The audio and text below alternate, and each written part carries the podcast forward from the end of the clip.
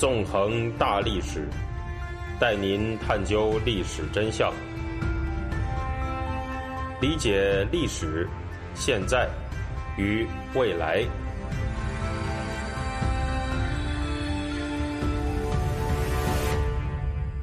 大家好，欢迎大家收听《纵横大历史》，我是主持人孙成。在今天呢，我们将继续进行文革历史系列节目。在上一讲当中呢，我们谈到了毛泽东在一九六六年七月十六号于长江的武汉段进行了所谓的畅游活动。那么在这次游泳活动当中呢，毛泽东的游泳速度啊，根据中国官媒的说法啊，据说是很有可能超过了世界纪录的打破者孙杨的。在进行了这样的一场政治秀呢，表示已经七十三岁的自己身体仍然是十分硬朗，仍然能进行激烈的政治斗争之后。毛泽东就在七月十八号这天回到北京，又在七月十九号表示需要撤掉工作组，来了一个非常大的政治态度转弯。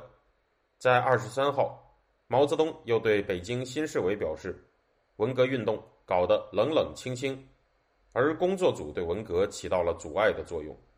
这样一来，本来希望通过工作组展开一场二次反右的刘少奇呢，就陷入了空前被动的境地。本来啊，刘少奇已经通过工作组展开的大规模二次反右，给他自己积累了大量的民愤，而派出工作组实际上本来是得到过毛泽东批准的。现在呢，毛泽东是突然转了方向，等于是把责任都留给了刘少奇。在下一步呢，毛泽东就能够利用刘少奇所积攒的那些民愤，把他给彻底的打倒了。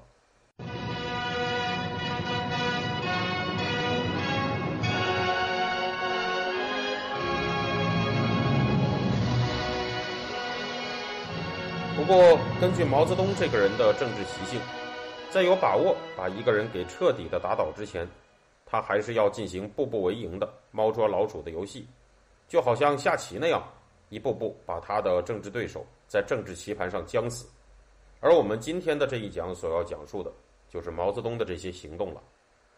实际上，在毛泽东回到北京之后啊，北京的政治空气呢就产生了相当大的快速变化。在七月二十号，也就是毛泽东表示要撤掉工作组之后的第二天，在清华大学，曾经因为反对刘少奇的妻子王光美主导的工作组的蒯大富，就突然恢复了人身自由。而经历了待遇突然转变的蒯大富，在当时可以说是感到非常意外，甚至不太敢相信他自己啊已经恢复了人身自由。根据蒯大富的回忆，他那天的行为是这样的，他说啊。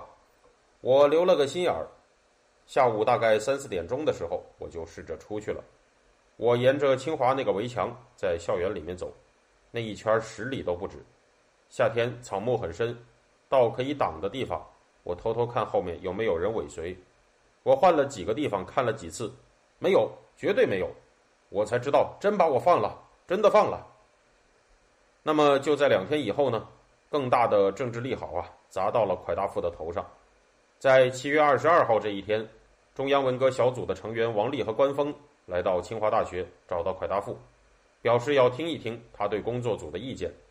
在这之前，受尽工作组打击的蒯大富，则是把他二十多天以来的经历给说了一遍。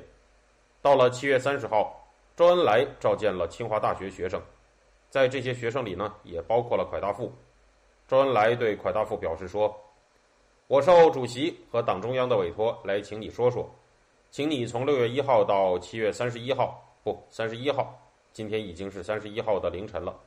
把你知道的清华大学的文化大革命的情况详详细细、明明白白的给我讲一讲，是你亲耳听到的、亲眼看到的，你自己真正的想法，能不能做到？根据蒯大富的回忆呢，接下来他就从七月三十一号那天的凌晨两点钟开始，把两个月来清华大学发生的事非常详细的。一件一件的给讲了出来，足足是讲了有三个小时之多呀。而在这个过程当中呢，周恩来也拿着本子认真的做着记录。在这个过程里面，还有一个反映出政治风向已经转变了的插曲，那就是在蒯大富刚讲了不到二十分钟的时候，贺龙的儿子贺鹏飞就曾经敲门，在得到周恩来的允许之后呢，进入了房间。表示啊，他也想听一听蒯大富所说的话。周恩来则是说道呢，他今天就听蒯大富一个人的话。自讨了一个没趣的贺鹏飞呢，就只好走掉了。那正像我们在之前所讲的，在六月上旬的清华大学，最早对沦为了刘少奇弃子的清华大学一把手蒋南翔展开批判的人呢，就是刘少奇的女儿刘涛和贺龙的儿子贺鹏飞等等中共高层领导人的子女。可以说，在清华大学。贺鹏飞就是刘少奇的一个代理人，现在呢，周恩来却为了跟蒯大富进行谈话，把贺鹏飞给赶了出去，这实际上就是在表明政治风向已经转变了。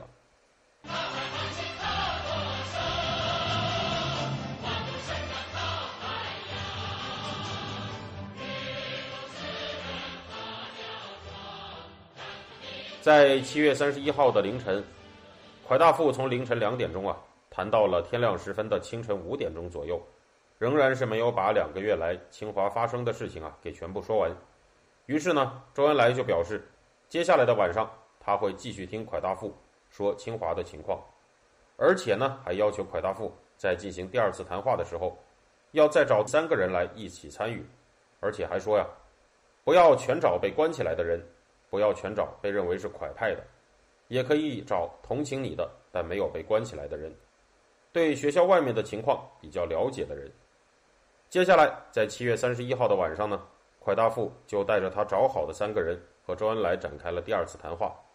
这一次呢，听蒯大富他们说话的不光是有周恩来，还有中共山东省委书记谭启龙和江苏省委书记姜卫清。他们四个人呢，从晚上七点一直对周恩来说到了十点，用了三个小时。总算是把他们眼中清华大学这两个月以来发生的事情啊给说完了。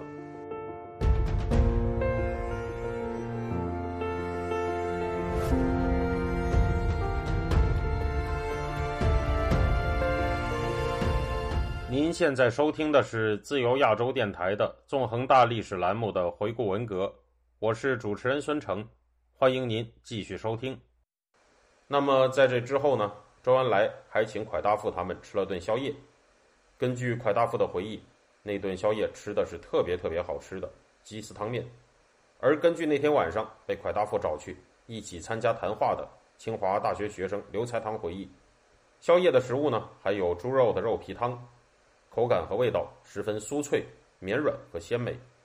刘才堂在文革后啊还写了一首诗纪念这次召见啊，诗曰。难忘清华甲所前，伟人接见乐翻天。温存话语三冬暖，绵软羹汤百味鲜。畏惧征途风浪险，应称后辈堕轮偏。可尊领袖以先事，徒令五曹泪似泉呐。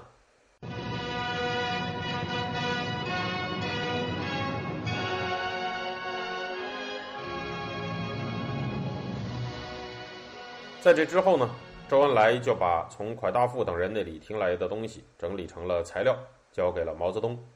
这样呢，清华大学内的政治权力关系可以说就发生了重大的扭转。本来所谓通天的人物啊，是刘少奇和贺龙的子女们，现在刘少奇正在快速的失去他的控制力。所谓通天的人呢，变成了反对工作组的蒯大富。在这之后，毛泽东。又要在大学师生面前进行一场政治秀，把反对刘少奇和崇拜毛泽东的气氛炒得更热。在七月二十九号这天的北京呢，大专院校文化大革命积极分子大会在人大会堂召开了。在这次会议上，周恩来和邓小平进行了讲话，表示啊他们是老革命遇到了新问题。刘少奇呢，则是讲出了那段他非常知名的话。充分的展现了他的这种惶恐，还有手足无措。刘少奇说道：“啊，至于怎样进行无产阶级文化大革命，你们不大清楚，不大知道。你们问我们革命怎么革，我老老实实的回答你们，我也不晓得。我想党中央的其他人也不知道。派工作组是中央决定的，中央同意的。现在工作组这个形式不适合于当时无产阶级文化大革命运动的需要。”中央决定撤出工作组，如果你们让他们走，他们就走；不让他们走，你们要提意见就提意见。要批判就批判，批判够了，没什么批的了。他们也检讨了，你们也觉得他们可以走了，就走。不过呢，以上的这些发言呢，还都不是这场会议的最高潮。就在刘少奇讲完话的时候，毛泽东啊，突然像演唱会上的天王巨星一样，出现在了在场大学师生们的面前，而且呢，出乎在场大学师生们的预料啊，他是从主席台的后面突然现身的。而毛泽东的这样一种举动，使许多之前被工作组啊残整的与会者们感到了万分的激动。现场的狂热程度呢，好比最最狂热的歌迷们看到了他们的娱乐偶像突然不打招呼的就出现在了舞台上，出现在了他们的面前。根据与会的邓小平的女儿邓蓉的回忆，当时的情形啊是这样的。他说呢，大会结束时，毛泽东令人意外地出现在大会堂的主席台上，他以无人企及的巨人风采向全体与会者频频挥手致意，会场立时沸腾。人们因震惊、兴奋而激动欢呼，一个个热泪洒面。为了看到毛主席，后面的人不顾一切地站到椅子上和桌子上，尽情高呼“毛主席万岁”。会议由开始时那种极端压抑和沉闷，一下子变成了欢腾的海洋。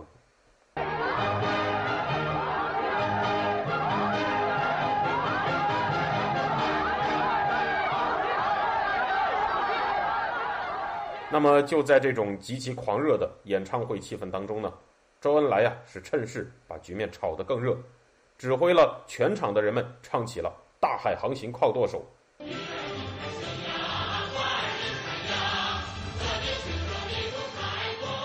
现场啊是响起了一片雨露滋润禾苗壮，干革命靠的是毛泽东思想这样的狂热的革命歌声啊。那么在进行了这样一番炒热气氛的效果，堪比呢。用据说很可能是比孙杨还快的速度畅游长江的政治秀之后，毛泽东啊可以说是把那股对刘少奇的愤怒给全面的炒热了起来。然而，只需要我们仔细的想一下，就会觉得不对啊，因为呢，就在这不久之前，明明是毛泽东他自己亲自批准了派出工作组这件事情的。到这里呢，毛泽东这种翻手为云，覆手为雨，以及。借此呢，展开政治秀的政治行为特点，可以说呀是淋漓尽致的给展现了出来。这样啊，到了这个时候，毛泽东实际上呢已经有足够的把握，对刘少奇展开最后的那一步，将死他的棋了。在一九六六年八月一号到八月十二号，中共在北京召开了八届十一中全会。事实上，在这场会议开始的前夕呢。刘少奇啊，就已经不再能主持中共中央的日常工作了。主持人呢，已经是给换成了周恩来。而这场会议是毛泽东对刘少奇进行的致命一击。在八月四号这一天，毛泽东啊，在会场上声色俱厉地表示：“他说，在前清时代，以后是北洋军阀，后来的国民党都是镇压学生运动的。现在共产党也镇压学生运动。中央下令停课半年，专门搞文化大革命。”等学生起来了，又镇压他们。说的轻一点是方向性和问题，实际是方向问题、路线问题。路线错误是违反马克思主义的。在会上呢，毛泽东还对刘少奇阴阳怪气地说：“你在北京专政专得好啊。”刘少奇呢，则是顶了回去说：“无非是下台，不怕下台。”毛泽东呢，则是回应道：“牛鬼蛇神在座的就有。”那这个会也开不下去了，当天的会议呢也由此中断了。第二天，也就是八月五号，在见完了毛泽东之后，周恩来啊给刘少奇打了电话，告诉他呢，近期啊你就不要露面了。而就在这一天，毛泽东还顺应了当时啊文革时期流行的所谓时尚，写了一张批判刘少奇的大字报。这一份大字报就是著名的“炮打司令部”，我的一张大字报。那么在下一讲当中呢，我们就会对它进行详细的讲述。感谢大家，这个星期呢我们就讲到这里，我们下周再见。